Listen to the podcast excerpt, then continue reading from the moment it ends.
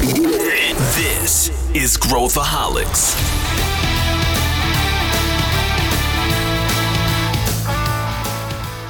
Este podcast é oferecido por Future Dojo, a escola de habilidades do futuro criada por Ace e Exame. Acesse futuredojo.com.br e conheça um pouco mais sobre o caminho do conhecimento. Eu recomendo. Olá, aqui é Pedro Weingärtner, eu sou o CEO da ACE e esse é Growthaholics, o podcast para quem adora inovação e empreendedorismo. Você já parou para pensar como que a sua vida profissional e a sua vida pessoal se encontram? Pois é, para fazer isso da maneira mais efetiva e você ter uma vida mais feliz, a principal ferramenta para isso é o autoconhecimento. Se você quer se tornar um profissional melhor, uma pessoa melhor, você precisa se conhecer. Para falar mais sobre esse tema, eu chamei o Lucas Melo, que é founder da Live e também meu irmão nas horas vagas, e o Felipe Collins, que é o CEO da Future Dojo, que você já conhece Vem com a gente. Olha só, este episódio está muito familiar para mim. Está muito familiar porque eu tenho um convidado que é da minha família, é o meu querido irmão, Lucas Weingärtner ou Lucas Melo. Tudo bem, Lucas? Muito bem-vindo ao Growthaholics. Muito obrigado pelo, pelo convite. É uma honra aí estar estreando no Growthaholics. Eu sou muito fã do podcast e muito fã do host também do podcast é, há muitos anos. Então, muita felicidade estar aqui com vocês hoje. E, e Lucas, conta um pouquinho o que, que tu faz aí para quem não te conhece. Bom, eu, eu é, fundei uma agência de comunicação chamada Live há 16 anos atrás, e que é uma agência mais foco em digital desde, desde sempre, assim, que trabalha com grandes, grandes empresas como Natura, Itaú, Ambev. E aí, durante muitos anos, eu fui CEO da agência e desde o ano passado eu virei o chairman da agência. Então, tenho toda uma estrutura agora é, executiva que toca o negócio, inclusive a Aline Rossinha, nossa nova CEO, e desde o ano passado fazendo um trabalho incrível. E né, uma empresa fico, liderada por uma mulher, que fico, é fico, E boa, fico né? muito feliz porque eu que te apresentei a Aline. Exatamente, a Aline foi, foi aluna do Pedro e ele me mandou um dia um e-mail: Ah, olha só, tem essa aluna aqui, é muito boa. Se tiver alguma vaga aí, conversa com ela. E aí, isso faz o que? Uns 12, 13 anos, e aí deu certo.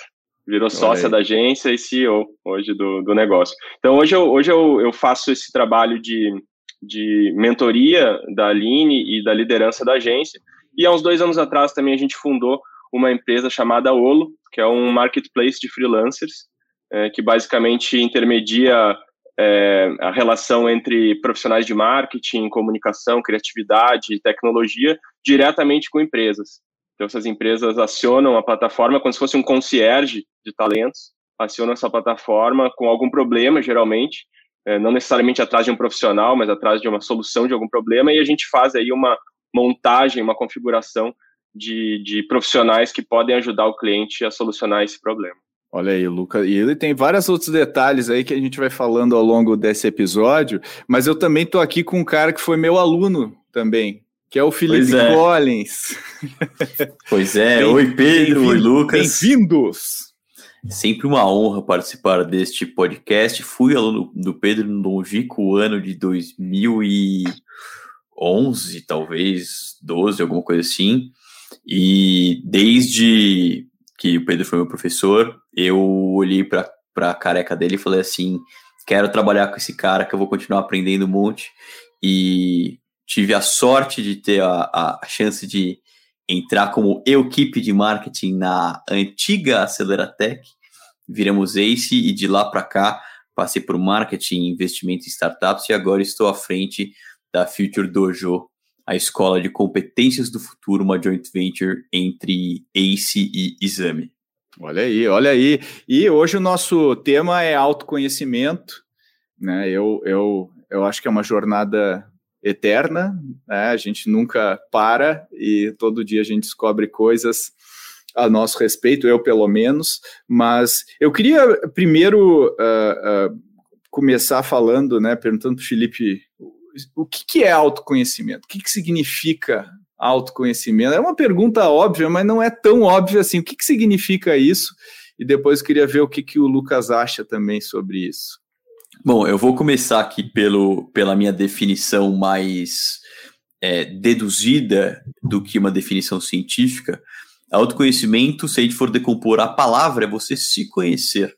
E se conhecer de uma maneira um pouco mais profunda, no sentido de não só entender é, quais são os elementos, as suas competências mais fortes, que é o que é mais usado hoje no mercado. Puxa, eu sou bom nessa competência A ou nessa competência B, no sentido, eu sou bom de, de lógica, eu sou um, uma pessoa criativa, eu sou uma pessoa que sabe é, convencer as pessoas, mas também num sentido até mais intelectual e profundo, de você entender o que que te deixa mais motivado, o que que te deixa é, o que, que te drena energia. Então a gente entra numa, numa lógica um pouco mais é, você entender quais são os estímulos internos e externos que te levam a quais emoções, e essas emoções te levam a quais pensamentos, e esses pensamentos te levam a comportamentos também. Então, indo numa linha quase mais psicológica, autoconhecimento é você entender, é você colocar a tua cabeça, a tua personalidade, as suas características num mapa, você conseguir analisar quase como olhando de fora para conseguir é, entender melhor quais são as alavancas e quais são as decisões e comportamentos que te fazem melhor ou pior em cada aspecto. E tu, Lucas, qual, qual que é a tua própria definição? O que, que é autoconhecimento para ti? Bom, depois dessa, dessa definição aí rica do Collins, é, é, sempre assim, é sempre assim. Ele, ele, é extremamente técnica, extremamente rica é, fica complicado, né, complementar. Mas uh, pessoalmente, assim, é, eu acho que, que autoconhecimento tem a ver com é, conhecer as nossas, as nossas forças, as nossas fragilidades e esses mecanismos que, que acabam, que acabam é, acompanhando a gente no dia a dia, né, que é que é se algo X acontece, gera Y dentro de mim. Se algo Y acontece, gera. Então, se a gente conhecer esses mecanismos, e, e o que, que nos faz bem e o que, que nos faz mal, é, a gente começa a aprender a lidar é, com, os, com os inimigos e se aproximar daquilo que a gente, daquilo que nos faz bem, que profissionalmente tem a ver com a nossa, a nossa área de talentos, é, mas pessoalmente tem a ver com diversas coisas, né? Com quem que a gente, quem são os nossos, com quem, quem são os nossos amigos, né? Com quem que a gente quer tá, compartilhar o dia a dia, é, como se relacionar com a nossa, com a nossa família, é, e tudo mais. E é um processo é, infinito e contínuo, e é, eu acho que é o grande propósito de uma vida, né? chegar no final Concordo. da vida se conhecendo um pouco mais, né? É, eu, eu fico, eu tô, eu tô escrevendo um livro novo, e é talvez seja o livro mais pessoal que eu já escrevi, porque, gente, porque eu falo sobre uh, como que a gente coloca coisas no mundo, né? Coisas que a gente quer no mundo. E eu acho que o, o, o que vem antes de qualquer coisa é a gente saber por que, que eu estou fazendo as coisas?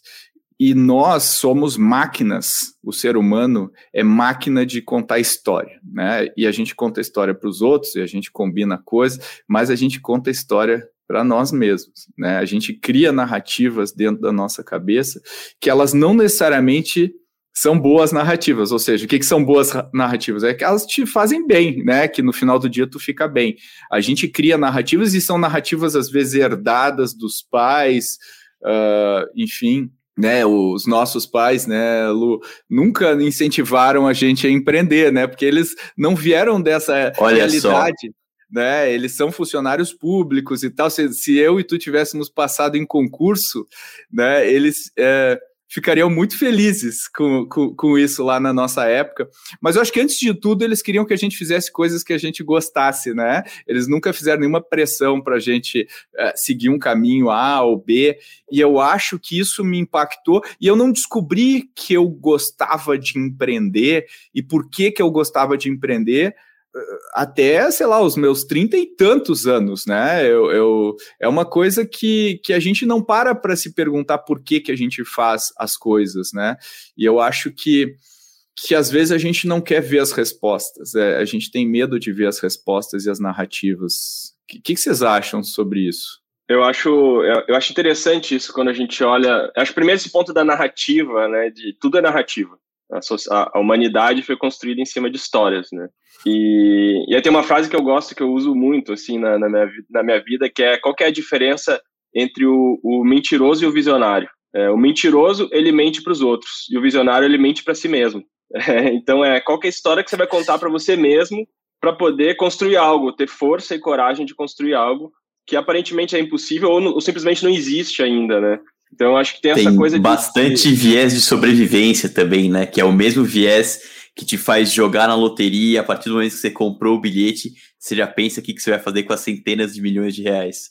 Exatamente, exatamente. E aí, essa, e, e, aí domar essas histórias que, se, que a gente constrói na nossa cabeça, saber é, é, cortar algumas delas que são que podem ser, né? Porque às vezes a gente constrói uma história que nos destrói, né? Que, que de alguma maneira nos joga para baixo e, e, e, faz a gente acreditar que a gente não é, não é capaz de fazer algo. E aí perceber que você está construindo essa história na cabeça e agir, é, eu acho que é, o, é, é uma das grandes armas do autoconhecimento. Você perceber, nossa, de novo, eu estou construindo essa história na minha cabeça que está me jogando para baixo, é, ao invés de me jogar para cima. E perceber isso e agir rápido, né? E o contrário também, perceber quando você está construindo uma história que é virtuosa é, e se abastecer daquela energia, mas sabendo que é uma história também, sabendo que não necessariamente ela é real. Ela é uma história possível dentre várias outras. É, se o, eu pudesse. O, não, só lembrando, né, o, o, Steve Jobs, né, o, o cara falava que eles tinham o, o, campo de distorção da realidade, né, que os caras falavam que é isso, né, o empreendedor falando, não, não, é assim, o futuro é esse, é assim, e acaba acontecendo, né, é muito, me, muito mais a visão e a história constrói a realidade do que a realidade constrói a visão e a história. Mas fala, Felipe, tu ia... É, para complementar esse, esse ponto da, da, dessa distorção, a gente fala muito do visionário, né, dessa parte das histórias, que ele tem uma visão de mundo que não é o mundo ao qual é a realidade, e ele não para até o mundo que existe hoje encaixar no mundo que ele quer. Então tem um, esse campo de distorção é bem bem forte assim. E fazendo um paralelo aqui, trazendo de volta o autoconhecimento à luz dos fatos, é, a gente existe um, um, economista ganhador do Nobel da Economia chamado Daniel Kahneman que escreveu o livro Pensando Rápido e Devagar. meu parça, sou, sou, sou amigão dele. Sou fã também. E nesse livro ele fala que o cérebro tem os dois sistemas, né? O sistema 1 e o sistema 2. E o sistema 1 ele é muito mais automático, rápido e impulsivo e ele toma decisões super rápidas. Ele foi fundamental para a gente sobreviver como espécie, porque se tem um tigre atacando a sua a sua tenda, você tem que sair correndo sem parar para pensar e problematizar em cima do tigre qual espécie que ele é e se você deveria matar ou correr ele ou não. Você só toma a decisão fight or flight, lutar ou correr e já sai correndo. E esse é o, o mecanismo que está ativo no nosso cérebro a maior parte do tempo, porque ele é mais rápido e ele gasta menos energia. E o nosso corpo naturalmente tenta economizar energia de todas as maneiras, porque, de novo, a gente aprendeu isso como espécie. É, e o sistema 2, que é o sistema que para, pensa, analisa, olha os, olha os ângulos, tenta entender a complexidade, ele gasta muito mais fosfato cerebral aqui para você gastar ATP para você é, é, pensar, mas é ele que toma é, é mais tempo para refletir de fato pensar sobre. Então, um pouco de autoconhecimento é você pegar essas narrativas as quais você se conta. É, exemplo super simples, tá? Ah, eu fiz é, humanas. Então, naturalmente, eu sou ruim em matemática, porque alguém um dia disse que quem faz humanas, então comunicação, marketing, jornalismo, etc., não sabe fazer conta. Ou eu e o Lucas, eu e o Lucas somos, eh, fizemos esse, esse, esse exatamente essa trajetória. Exato, acadêmica. somos três. Somos três. Exatamente, exatamente. É, mas se você para para falar assim, cara, quem disse isso?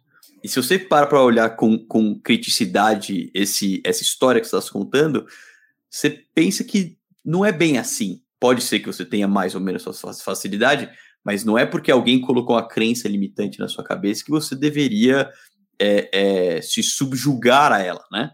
Então, você se autoconhecer, você entender um pouco como que aquilo funciona para você e sair desse piloto automático das histórias que te contam ou que até você se conta meio sem saber.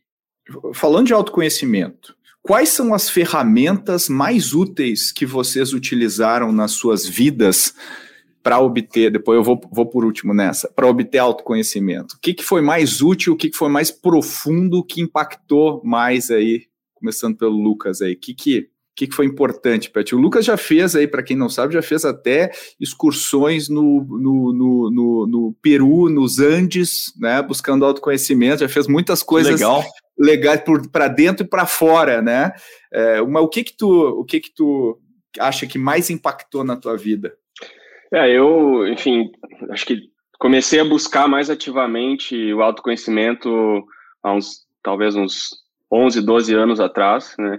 É, óbvio que tem algumas ferramentas que são as ferramentas básicas que eu considero que todo mundo deveria deveria trazer para o seu dia a dia, que é a terapia, né, ou, ou a psicanálise de alguma forma trazer isso para dentro da sua vida. Então acho que isso é fundamental para todas as pessoas, né? E é, e é, interessante o quanto isso em 10 anos mudou um estigma, né? Porque tinha um estigma muito forte é, de primeiro de ser inacessível, de segundo de ser para quem é louco, né? E aí, é. de repente, é importante ver que todo mundo é louco, então todo mundo precisa. É, então, isso é, isso é uma ferramenta fundamental. Uma outra ferramenta que é divisora de águas, assim, na minha vida, é a meditação. É, então, eu, eu busco meditar todos os dias de manhã e faço isso já há quase sete, oito anos. E isso ajuda a dar uma setada né, no dia, ajuda você se, se perceber, né, se, se, entender como é que, como é que você está naquele dia. Puta, levantei hoje, hoje eu tô com minha cabeça tá é, não tá legal, hoje eu tô muito ansioso, hoje eu tô muito bem. É legal você perceber isso até para saber como você vai interagir com as outras pessoas naquele dia. Tem dias que eu acordo e falo, Puta, hoje eu tô assim completamente ansioso, sem paciência, então eu vou ter muito cuidado com as minhas interações, porque eu sei que existe uma chance grande de eu falar alguma merda para alguém, né? E, e, e, sem, sem, sem perceber. Então tem essas duas ferramentas, são ferramentas é, fundamentais. E aí eu acho que tem toda uma, uma, uma outra, uma outra, como o Pedro mesmo mencionou, assim, né? Tem um trabalho de, de busca espiritual mesmo, né? Fiz um, é, já fiz algum mergulho na, em tradições é, andinas para entender um pouco mais sobre é, como funciona o processo deles de, de autoconhecimento, de colaboração. Bate essa, Felipe Collins. O que você faz aí para buscar autoconhecimento? Cara, agora, agora é minha vez aqui de ficar diminuto diante da, da entidade de autoconhecimento do Lucas. É, eu sou um pouco mais, misturo talvez um pouco mais de metódico e caótico. Então, primeira, primeira coisa que eu acho fundamental é terapia e, e ajuda profissional ajudou muito nesse sentido. É, então, na minha linha um pouco mais é, determinística, eu fui menos análise e mais numa linha cognitivo-comportamental. E aí o autoconhecimento não necessariamente foi, foi no sentido super espiritual, mas até no sentido mais tático diário possível. Então, eu estava com muito problema para dormir, super estressado etc. Eu gosto muito de jogar videogame madrugadas adentro. Curiosamente, as duas coisas estão correlatas.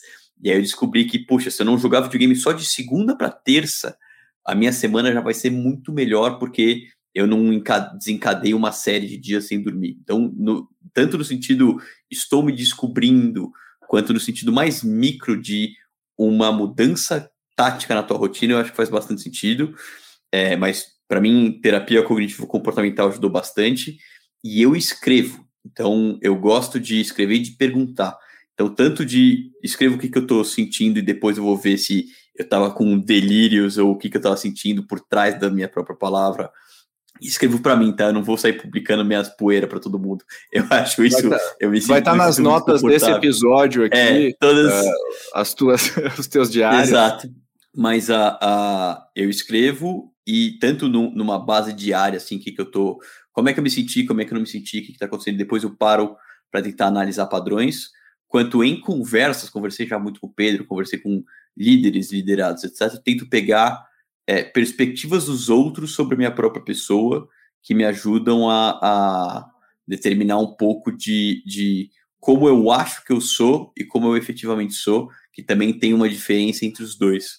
É, e no âmbito mais, mais pessoal também é, é, Sou péssimo de meditação, péssimo. Tentei várias vezes. Toda vez que eu medito, parece que eu tô é, meu cérebro parece que ele está correndo pelado, tentando atravessar uma rodovia de alta velocidade, e vira e mexe, me pega um pensamento a 180 por hora e me leva e eu nunca mais consigo parar para respirar e concentrar de novo.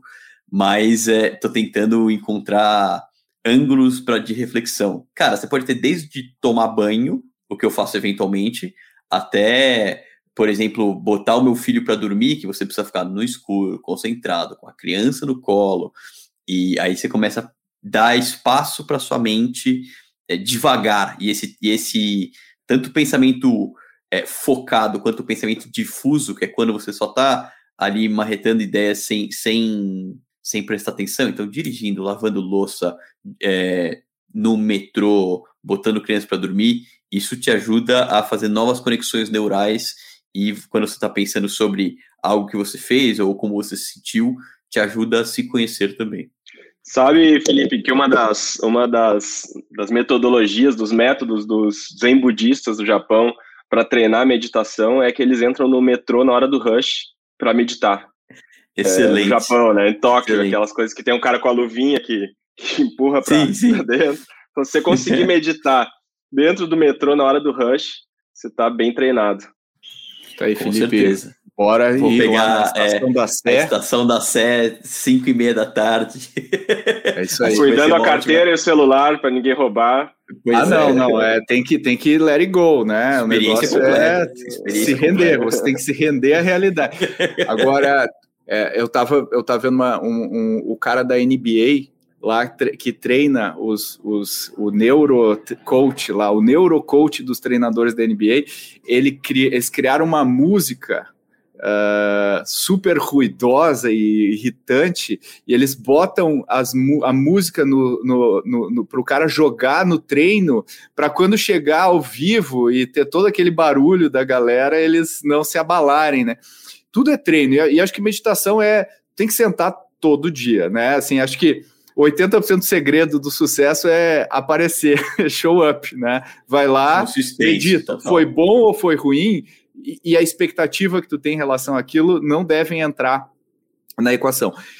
Para mim, assim, acho que é, acho que os nossos cérebros, né, por razões é, genéticas meu, meus e o do Lucas, são relativamente parecidos, né? E acho que entender que os, assim como as pessoas variam com altura, predisposição para ter doença cardíaca, predisposição para ter câncer, o cérebro também são diferentes. Então, tem gente que tem mais predisposição para ser depressiva, tem mais gente que tem predisposição para ser alegre.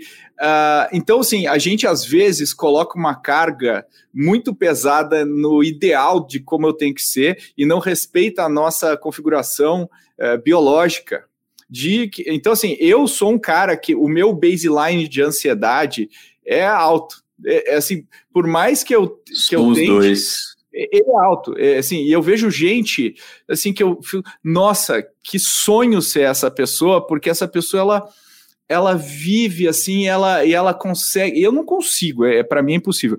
Mas eu acho que assim, as ferramentas para mim, a meditação, assim como o Lucas medito há muitos anos também, uh, foi muito útil para mim.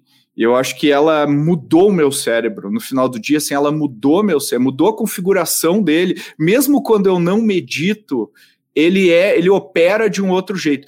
E eu acho que quando a gente pega o TCC e a meditação, né, é, é, o TCC trabalha muito com essa coisa de tu identificar o, o gatilho do, né, e, e, acho que a meditação quando ela separa, né, aquela coisa, né, tu tá assistindo o que está acontecendo e não engajando com o que está acontecendo. É o fantasma do passado no Natal, né? Você vê o seu corpo de fora. a minha abordagem, mesmo não meditativa, é um pouco mais racional, mas eu sempre tento fazer esse exercício, ajuda bastante. É, eu, eu, eu acho que, que, que quando tu tu medita, tu consegue identificar as coisas como elas são. Ó, tem um sentimento aqui, tem uma história aqui, tem um negócio aqui. E quando tu te acostuma no dia a dia, tu fala, porra, esse sentimento aqui. E aí, quando tu chega no nível de falar assim, esse sentimento me ajuda ou não me ajuda no que eu quero realizar, né? Eu acho que aí é onde tu chegou num nível que, cara, não preciso desse sentimento agora, eu quero esse sentimento aqui porque ele vai me ajudar. E, né? Entendendo que sentimentos são apenas informações, né? Eles não são a verdade, né? Eles são uma, um, um, uma resposta condicionada a, que, que, que, não tem uma razão de ser, senão alguma coisa que aconteceu em algum momento e então acho que isso, isso é legal, isso me ajudou muito. Uh, escrever também me ajudou muito, mais recentemente eu tenho escrito em inglês porque eu descobri que quando você escreve num outro idioma que não o teu nativo, o teu cérebro não traz a carga emocional junto. Não sei se vocês já experimentaram, mas quando tu escreve em inglês, tu tira o viés da, da tua carga emocional, né? O espanhol, a língua. Então, isso aí me ajuda bastante também. Começar uh, a escrever em russo para não entender o que eu estou escrevendo acho, e ficar é, tudo bem é, comigo mesmo. Aí tu vai virar o Dostoiévski. Uh, e, e, eu acho que, que isso me ajudou bastante. Uh, também ajudar a respeitar os meus, uh, as minhas questões biológicas, né? Fazer exercício, dormir, essas coisas. Para mim, a gente, às vezes a gente fica tendo colocar sentido em outras coisas quando é o básico, assim né? Sono, alimentação e exercício. Se Exato. isso não está resolvido, todo o resto vai para o saco, né, Lu? É, isso, isso eu acho uma coisa super importante, assim, eu conheço algumas pessoas muito ansiosas, na verdade, cada vez mais, né, tem cada vez mais gente sofrendo desse mal, que é a ansiedade e a depressão também, principalmente nessa era pós-Covid aí, né, depois desses, desses 20 anos de Covid que a gente tem, enfrentou agora, e, e, aí eu, e aí tem uma coisa muito básica que para mim é fundamental, que é justamente isso, poder fazer, praticar exercício. Eu acordo, se eu não, se eu pratico exercício no dia, meu dia muda, simplesmente. E, e é algo que pode ser, pode parecer difícil, mas o benefício, principalmente para quem enfrenta um quadro de ansiedade, é gigante. Então, é, é uma coisa que é relativamente é um, é um medicamento mais eficiente, no meu é. ponto de vista, contra a ansiedade e contra a depressão. Contra tudo, né? Contra, né, para longevidade. E eu, eu acho que o truque, assim, é quando tu te conhece melhor, tu conhece os teus, tu, tu, tu consegue uh, fazer uma engenharia de hábitos na tua vida. Então, assim, para mim, exercício não existe uma opção.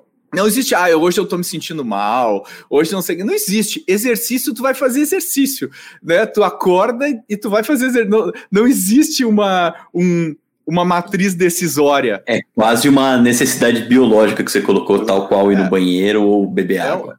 É um hábito, você tem que fazer e não tem jeito. Então, acho que essas coisas, para mim, me ajudam muito. E aí, tem uma coisa que eu acho. Uh, e, e, óbvio, eu fiz muita terapia, todo tipo de terapia. Para mim, as terapias que estão mais ligadas a TCC, a comportamento, me ajudaram mais do que a psicanálise.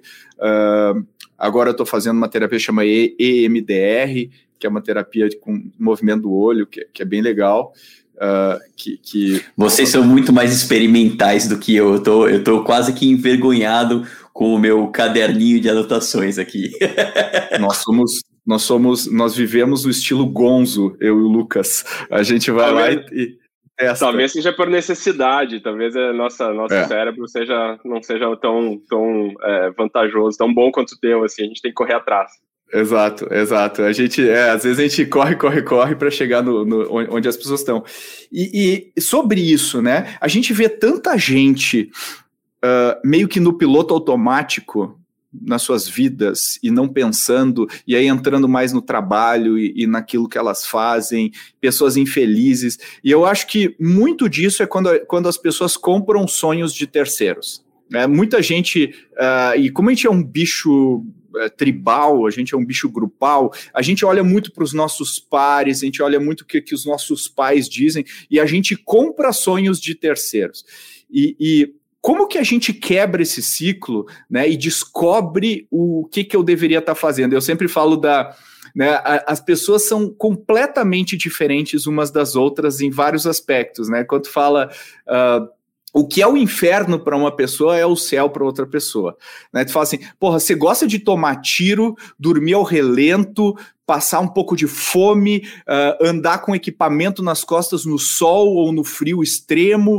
Uh, você gosta disso? Não, nossa, isso aqui seria um inferno para mim. Mas para alguns soldados, né, do exército, isso é uma maravilha, é quase terapêutico. Eles vivem para isso e quando eles não estão fazendo isso, parece que a vida deles não tá. Então assim, a gente não tem uma fórmula uh, ah, para todo mundo. E eu acho que quando te liberta é meio o assim, né? Tomando a, a pílula vermelha lá, aliás, o último filme do Matrix, que nossa, que fiasco, eu vi assistir a semana, cara, que, que horror, que... Eu assisti eu também. Eu, achei legal. Nossa, para mim a destruição do legado do Matrix é aquele filme. O que, que tu achou, Lucas? Gostou do filme? Ah, eu não gostei, não. Eu achei. Eu, enfim, é difícil fazer, né? O, o fazer um, é. mais um Matrix, né? Eles foram ousados. Mas é. eu achei um pouco. É, a minha, a minha barra de exigência foi mais baixa. Tem boas Nossa. reflexões ali, como sempre, mas, mas enfim. Nossa. Não, não Acho bateu. que assim, quantos cenas em câmera lenta, explosões e flashbacks a gente consegue suportar num filme, enfim. Mas fechando parênteses aqui, a pílula vermelha do autoconhecimento, de saber o que tu gosta e tal, eu acho que o pessoal não toma normalmente. Como é que tu acha, Felipe, que essa essa visão meio zumbi assim do, do, do é. da vida profissional e, e, o trabalho né para as pessoas aquela existe uma história, pensando em narrativas, de que o trabalho é ruim, né? E, e, eu vou trabalhar minha, minha vida inteira até eu ficar mais velho, e aí eu vou me aposentar quando eu finalmente puder descansar. Como se o trabalho fosse um mal imposto uh, pela sociedade nas pessoas, né? Existe um Exato. pouco dessa, dessa realidade, uh, dessa narrativa, né? Concordo, Pedro. Fazendo outro paralelo com o filme, é, se você não se conhece, você não coloca o teu, o teu conhecimento próprio e o teu propósito no que você faz, porque trabalho, querendo ou não, o que você faz, se você for no, no, na etimologia da palavra, até nas minhas aulas de física da professora Regina, trabalho é o que você faz. Você tem a, a um abraço aí para a professora Regina. É, então, se você só repete o, o, qualquer trabalho sem pensar, você vira quase clube da luta. Tudo é uma cópia de uma cópia de uma cópia, e você corre o risco de, de deixar passar provavelmente a fase cognitivamente mais rica da tua vida, porque você não parou para pensar se aquilo faz sentido para você em nível pessoal. E aqui, a, a, claro que eu estou falando ter um pouco de privilégio aqui para você parar para pensar. Pirâmide de Maslow, tem, tem gente que pode escolher mais, pode escolher menos. Mas, a, especialmente agora, no momento que a gente vive hoje, é, pandemia escancarou vários problemas de lógica de trabalho. O Brasil é o segundo lugar do mundo com maior número de pessoas com burnout, tá? E todo mundo conhece alguém que teve um grande estalo e começou a falar: puxa, de fato, trabalhar nesta empresa com esse ramo de atuação, com essa carreira, não faz sentido para mim, deixa eu buscar algo mais conectado com o meu propósito. E o propósito tem um ponto especial que você se sente muito mais motivado a fazer e mais. Né, não é motivado a palavra, talvez realizado em fazer. Eu tenho uma visão talvez um pouco menos romântica de propósito é, do que a maioria, mas é algo que te dá realização e tem muita gente buscando isso. É, tem o Great Resignation nos Estados Unidos, tem uma série de outros temas por aqui. E você se conhecer te leva a tomar alguma decisão para algum lado ao qual você consegue se conectar melhor com o que você está fazendo. Seja você entender que você não tem nada a ver com aquele emprego, com aquele trabalho, você vai criar algo, empreender ou trocar de empresa ou de ramo, seja você entender que às vezes não é o momento, vai continuar trabalhando é, no que você está fazendo e você vai criar um side job, um side hustle, ou até para algumas pessoas faz sentido essa, essa questão de é, eu trabalho para viver e o que importa para mim é minha vida pessoal e o trabalho é só mais uma atividade que eu faço. Para outras, e aqui a importância do autoconhecimento de novo, o que você faz e como você faz é muito importante. Eu me encaixo nessa categoria. Então, se alguém viesse para mim e falasse, é, você vai fazer outra coisa e você que você se importa menos, pessoalmente, o Felipe não consegue ser realizado como pessoa se eu não estou intimamente conectado com quem eu faço, com o que eu faço, com como eu faço. Então, de novo, é importante você entender é, para onde você vai se conhecer, é, para tomar esse passo, para tomar essa decisão, desenhar a tua própria carreira, entre outras coisas. E, e Lucas, o, o, existe uma coisa meio de geração também aí, né, em relação ao. Tu vê, assim, se a gente olhar, sei lá, 15 anos atrás, 20 anos atrás, as pessoas não falavam muito sobre propósito. Ninguém falava, não era, um, não era um algo tão comum. E hoje todo mundo fala sobre propósito e o, a galera mais jovem tem muito essa coisa do propósito. Olhando isso de fora, assim pensando, não parece que eles buscam, uh, a maior parte das pessoas busca um propósito. Parece que elas buscam o propósito, como se fosse algo, um monolito, né, já escrito que você, esse é o seu propósito, é, você tem que, tem que buscar isso. E o propósito ele acaba virando quase que um clichê, não, eu quero ajudar as pessoas, meu propósito é ajudar as pessoas. E quando a gente vê que, na verdade, o propósito é quase que um combustível que eu, eu mesmo crio para fazer, né, se a gente for olhar os mega vilões da história, né, todos tinham propósito. Né? Então, assim, propósito não é uma coisa iner inerente. Um propósito muito claro, claro, compartilhado com o herói, e se você olhar sob perspectiva única do vilão, faz muito sentido. É, não, é, todos eles tinham, quer dizer, propósito não é uma coisa boa ou ruim em si, ela é um combustível. Como é que como é que tu vê a geração mais nova, Lucas, com propósito, com, com como é que a gente entende isso? Como é que tu acha que a gente pode olhar isso? É, assim, é, fica muito evidente quando a gente olha é, geração Y e geração Z que existe essa essa exigência de trabalhar alinhado de alguma forma com, com um propósito, né? É, por outro lado, isso é uma grande armadilha, porque é, você pode passar a vida inteira procurando o propósito e nunca achar, né? Então, ele é uma, ele também é uma narrativa de, de, de certa forma, de domínio das pessoas, né? Você não tem seu propósito, você, você, tá, você é um infeliz, você não sabe qual é o seu propósito, qual é o seu propósito. Essa visão romântica não compra, não. Eu acho, eu acho que, o, que o, a, a grande questão é, não é o propósito, sim alinhamento. Eu acho que é, você está trabalhando com pessoas, ou numa empresa, ou num projeto que se alinha de alguma forma aos teus valores, é, ou aquilo que você quer para agora, ou para daqui a dois anos, ou para daqui a... Então, você está alinhado com aquilo que você está fazendo, né? não é uma coisa que te fere, não é uma coisa que te, te de alguma maneira gera alguma uma uma, uma, uma contradição tão grande a ponto de, de, de gerar sofrimento, é, porque eu acho que o alinhamento, para mim, é a grande palavra, seja entre sócios, seja uma pessoa que vai trabalhar numa empresa. E, aí, e é interessante quando a gente fala de. É, o, o, o Felipe trouxe uma questão legal, né, dessa história do, puta, do, de como funciona o trabalho, e também essa história do trabalho remoto, né, de alguma forma. E é interessante quando a gente olha para como as empresas sustentavam uma força de trabalho em cima do convívio social. Né? Então, você tinha ali, é, você basicamente convivia 10 horas por dia com seus colegas de trabalho, é, criava uma identidade com aquele grupo, e aquilo muitas vezes evitava que algum profissional pedisse demissão, é, que fosse, enfim, sustentava muitas vezes uma, uma eventual falta de alinhamento, né? É, da pessoa estar tá trabalhando num lugar de merda, às vezes, mas que tem um grupo ali, que é um grupo de amigos, que ele não quer se afastar daquilo. Então, então o que que, o que, que eu, eu vejo, assim, quando a gente parte para um trabalho remoto, como foi a, a, durante agora esses últimos anos, ou um híbrido no futuro, ou um trabalho né, anywhere office, dependendo do, do tipo de, né, como no caso da live, a gente é uma agência totalmente em nuvem agora e as pessoas não têm mais que voltar para nenhum escritório nem para nenhuma cidade. Mas é um, mas é um, é um modelo, é um modelo, é, enfim, que não é para todo mundo, obviamente.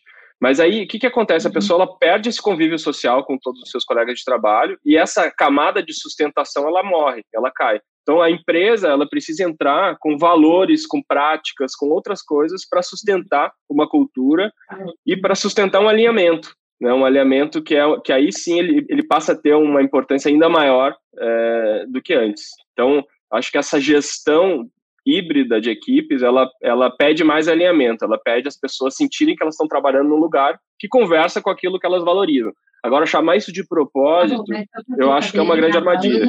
Eu acho que é uma, que é uma armadilha enorme. É, o, o propósito que eu acho mais é, consistente é você fazer algo de propósito, no sentido de você estar intencionalmente alinhado àqueles valores, ou ao que você está fazendo profissionalmente, ou aquela carreira, ou aquela atuação, até aquelas pessoas, muitas vezes. É, e é curioso o quanto esse, essa consonância ou dissonância tem ficado mais óbvio agora à luz de pandemia, à luz de, de outros modelos de trabalho, né? Tem, de novo, autoconhecimento. Eu gosto muito de trabalhar presencialmente. Eu tenho saudades do cafezinho, de trocar ideia, de resolver problemas aleatórios que eu não teria contato digitalmente. Mas, de novo, vai, vai no que funciona é, para cada um.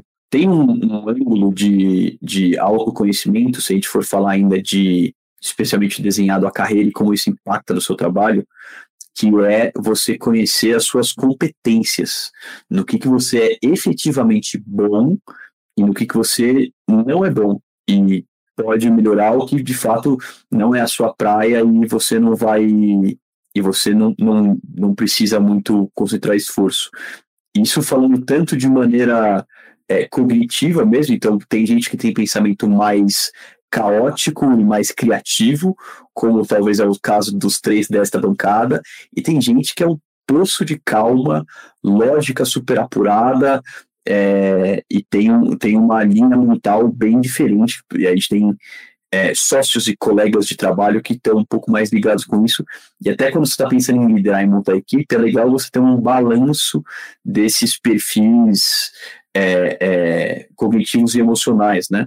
Mas indo um pouco para o lado das competências, tem coisa que você tem mais propensão, tem coisa que você tem menos propensão, e quando você está pensando com o que, que eu quero trabalhar, como que eu posso fazer um trabalho melhor, é legal você desenhar o que, que você aí a gente fala de framework de carreira T, né? Que competência você tem, que competências eu tenho, que competências que eu preciso, onde que eu quero chegar, que que, o que, que eu preciso chegar para chegar lá, o que, que eu preciso fazer. E aí você começa a aprender e desenhar uma jornada ativa de aprendizagem, curso, cafezinho, mentoria, projetos, trabalho prático, etc., para chegar no ponto que você quer. Mas tudo isso também é autoconhecimento, também é saber qual, onde você navega melhor ou pior.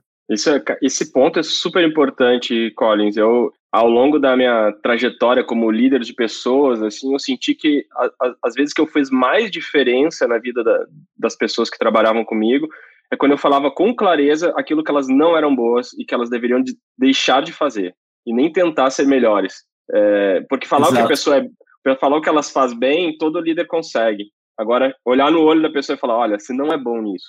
Entende que você não é bom nisso, não é o seu talento não insiste. Então, quando a gente olha para uma empresa mais tradicional ou para uma liderança mais tradicional, é, ele quer que a pessoa se desenvolva em absolutamente tudo. Então, fala, você não é bom nisso, trabalha para se desenvolver nisso. E eu falo, você não é bom nisso, tem que trabalhar com alguém que é bom nisso. Você tem que estar numa, num time onde alguém é muito bom nisso. Exato.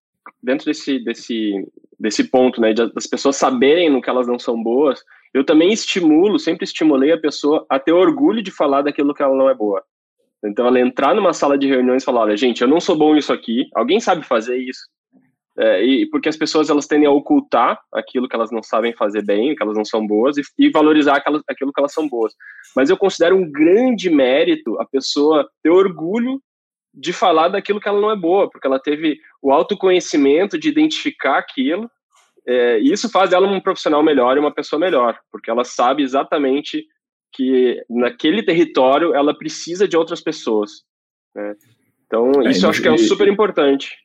E no final do dia, né, voltando aí para o autoconhecimento, para satisfação na vida, quanto mais a gente faz aquilo que a gente é bom e faz isso todo dia e exercita isso, mais a gente tem satisfação naquilo que a gente faz. Né? Quando, eu, quando eu fico fazendo coisas, que, a, a, a maestria nas coisas traz uma sensação muito boa de paz, de que eu tô, né, a sensação de propósito, né? Assim como a gente fica falando, né, do exercício, alimentação e sono, é, porra, eu tô fazendo as coisas que eu sou bom todo dia, não interessa onde eu estou muitas vezes, é o fato de eu estar tá fazendo aquilo que eu sou bom, com gente que eu respeito. Aí as pessoas acabam colocando assim: ah, meu, isso vai contra os meus valores.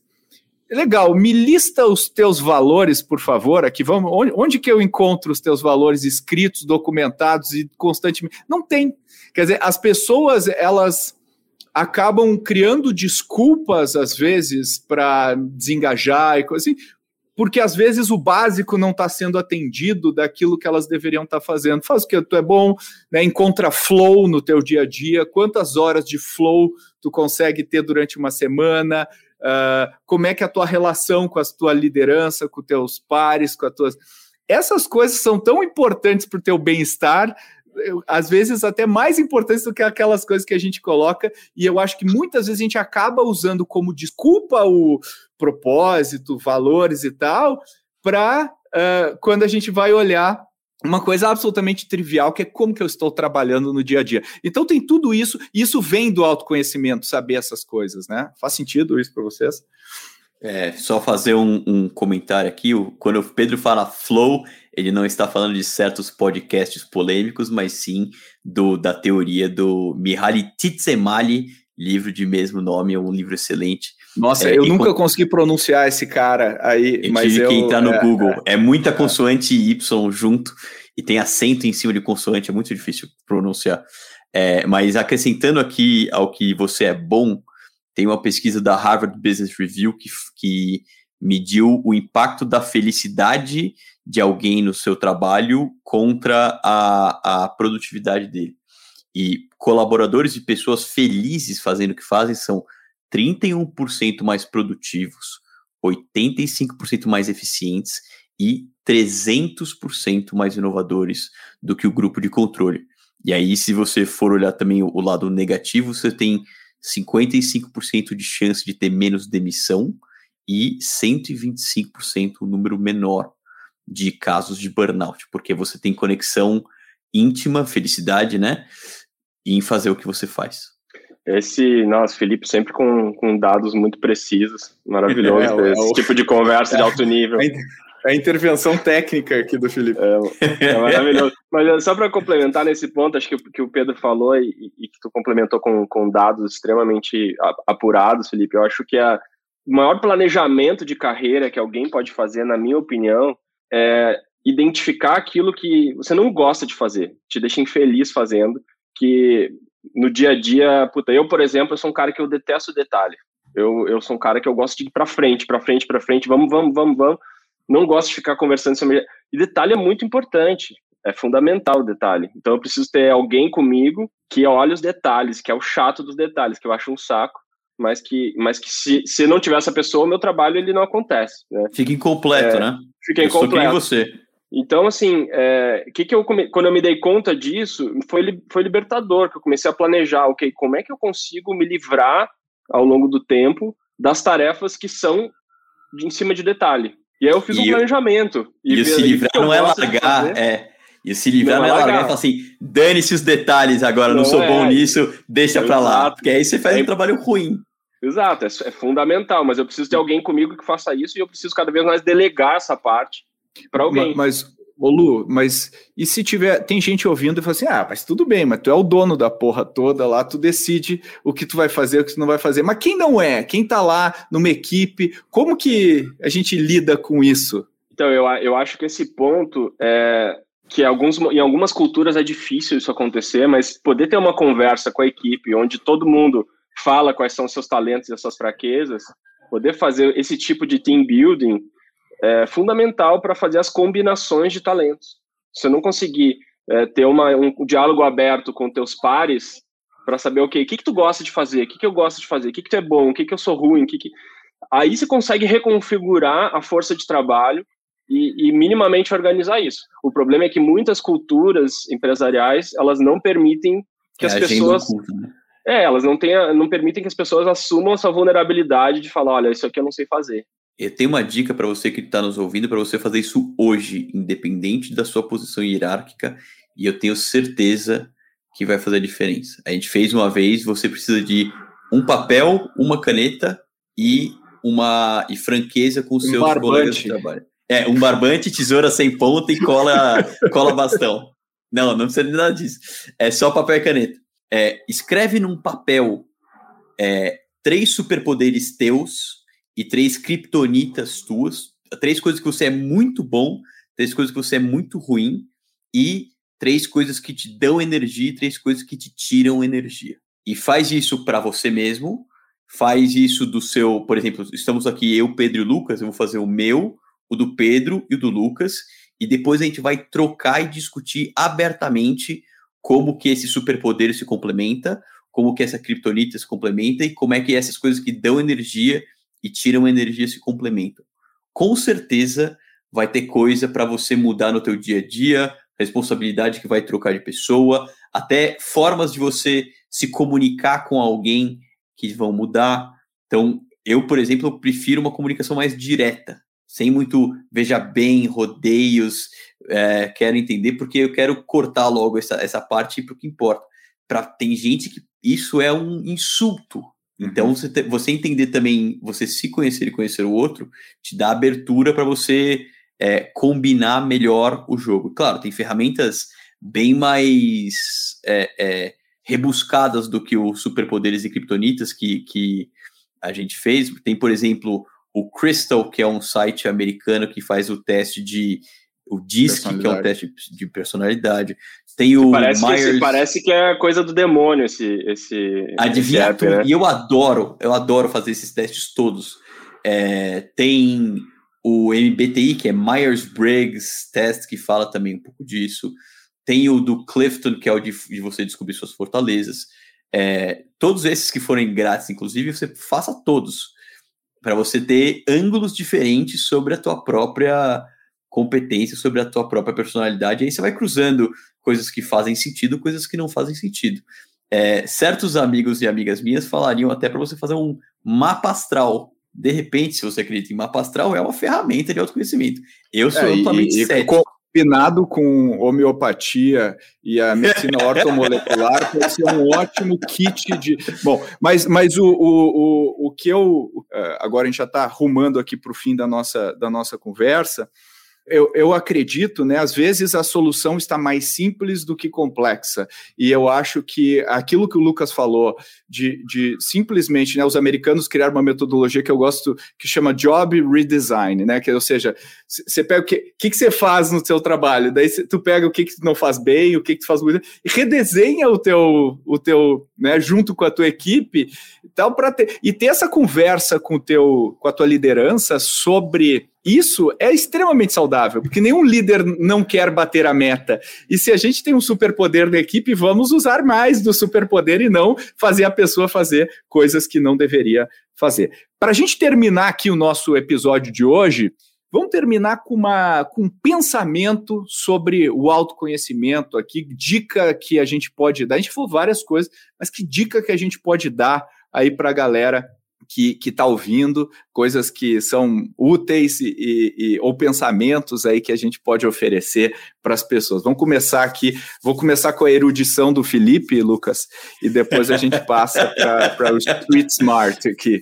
Vai lá, você me, pegou, você me pegou no pulo porque a minha dica principal eu dei instantes atrás, mas a, a gente está estudando bastante tanto autoconhecimento quanto, quanto propósito no trabalho, porque a gente está criando um curso da Future Dojo sobre. E tem um, uma das linhas de, de felicidade, de estudo cognitivo de felicidade, que fala que a maior parte da tua. Tem uma parte que é genética, então propensão à felicidade ou não, porque é, é, é dentro do seu cérebro.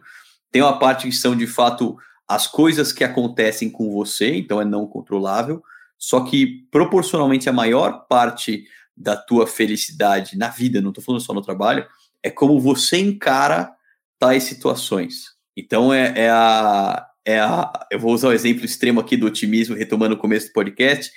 É o cara que recebe uma caixa com cocô de cavalo dentro, e ou ele pode falar assim: nossa, recebi um cocô que péssimo, ou ele fala assim: nossa, que legal, cadê o cavalo? Então é um pouco de como você encara a situação, isso, claro, exemplo mega exagerando as tintas aqui, mas é um pouco de como você encara situações.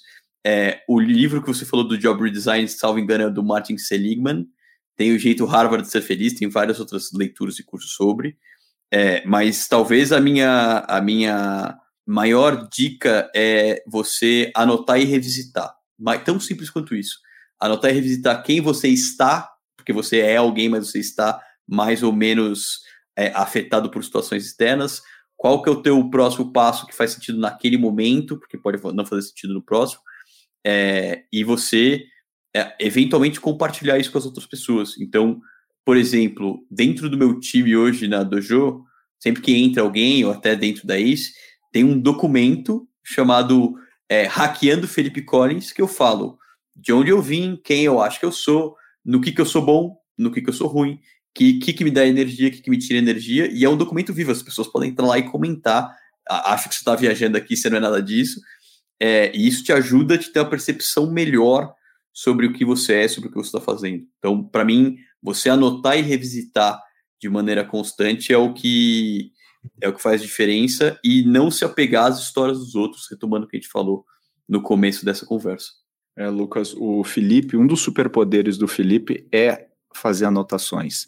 Tu não sabe, cara.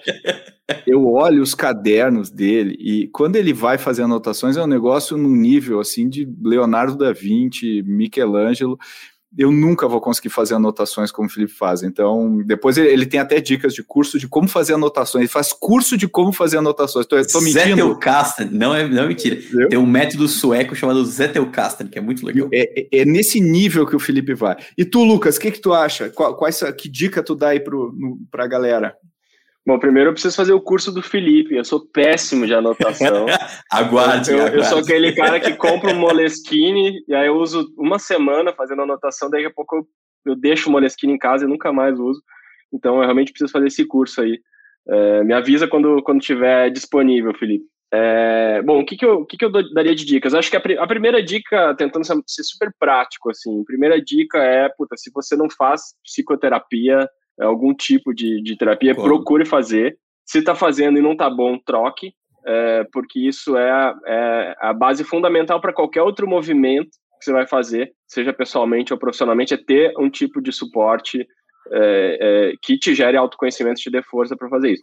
E na questão profissional, é um pouco do que o Pedro falou, assim, eu, a minha dica é para um dia, pega um papel, anota tudo que, que você faz bem, acha que faz bem, tudo que você acha que faz mal. Se precisar, conversa com, teus, com as pessoas que você confia, que trabalham com você, para tentar pegar esses inputs. Pensa no teu dia a dia, quais são as coisas, as tarefas que tu gosta, que faz feliz, que, tu, que te dão energia, quais são aquelas, que, aquelas tarefas que ficam pesadas, você sabe que você vai ter que fazer aquilo naquele dia, você já acorda de má vontade, anota isso tudo.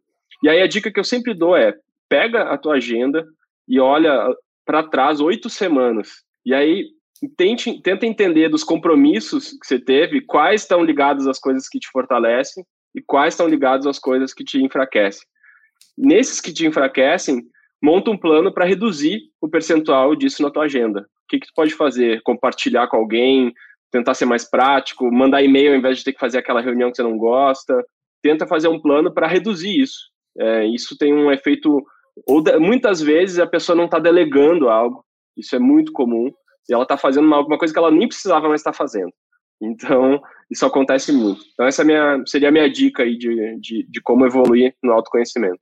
É, se eu puder acrescentar aqui, eu não conheço ninguém, ninguém bem sucedido e que é feliz no que faz, e aí felicidade não só no que faz no trabalho, mas feliz modo geral, que passa a maior parte do tempo fazendo coisas que drenam energia ou que trabalha em algo que não faz sentido pessoal ou que é, durante seu dia a dia é, precisa usar muito mais as competências que é ruim e não tem fortaleza. Não conheço ninguém nisso.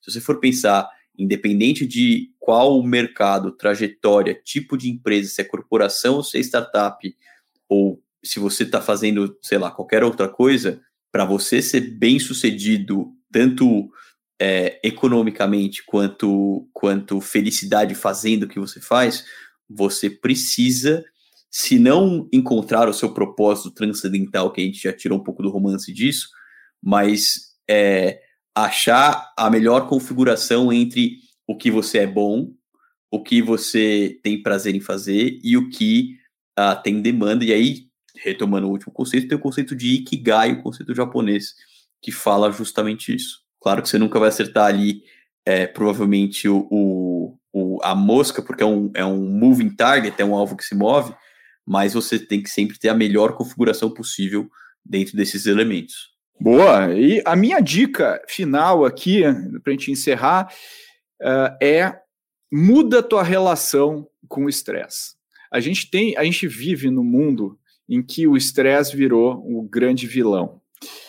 E tudo que vale a pena na vida dá estresse, né? Então, abrace o estresse, não acha, não busque uma vida com zero estresse, porque uma vida com zero estresse é uma vida que não produz, é uma vida onde você não entrega nada. Né? Então acho não que é isso que eu nem cortisona, que é um hormônio fundamental para você sobreviver, diga-se. Não, é, o estresse ele tem uma função, então a gente muda a relação com o estresse. Eu acho que isso também muitas vezes as pessoas querem uh, uh, com toda essa notícia de burnout e tudo mais, as pessoas acham que elas precisam de uma vida sem estresse. E o estresse faz parte da vida para a gente conseguir fazer o que a gente quer.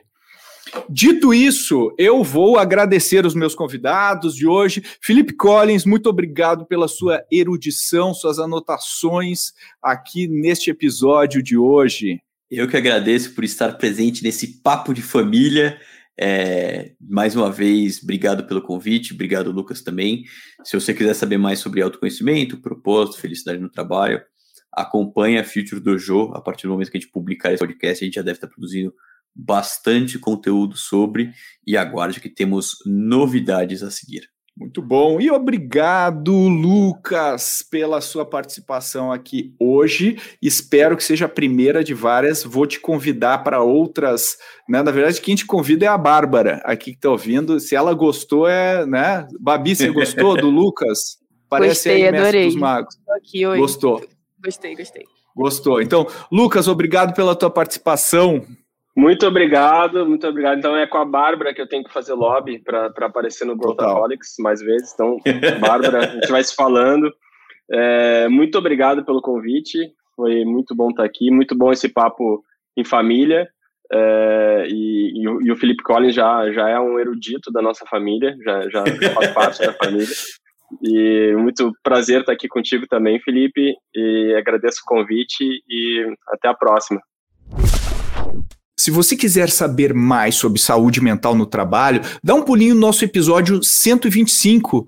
A gente fala com um médico especialista em burnout sobre todos os perigos dessa doença de trabalho. Outro bom episódio é o terceiro episódio da Mentoria Express, um dos nossos spin-offs no ano passado. Lá a gente fala 15 minutinhos sobre o equilíbrio entre produtividade e bem-estar. É um episódio com vários insights sobre como lidar com isso. Como sempre, se você tem feedbacks, gostaria de falar com a gente ou simplesmente está carente, manda um e-mail para podcast@goace.vc e a gente promete que vai responder todas as suas mensagens. E, obviamente, se você é um fã do Growthaholics, a gente deixa para fazer esse pedido bem no final, porque você ouviu o episódio inteiro. Então, compartilha, compartilha nas suas redes e compartilha com algum amigo, com alguma amiga que precisa ouvir esse episódio. A gente agradece muito. Até a próxima.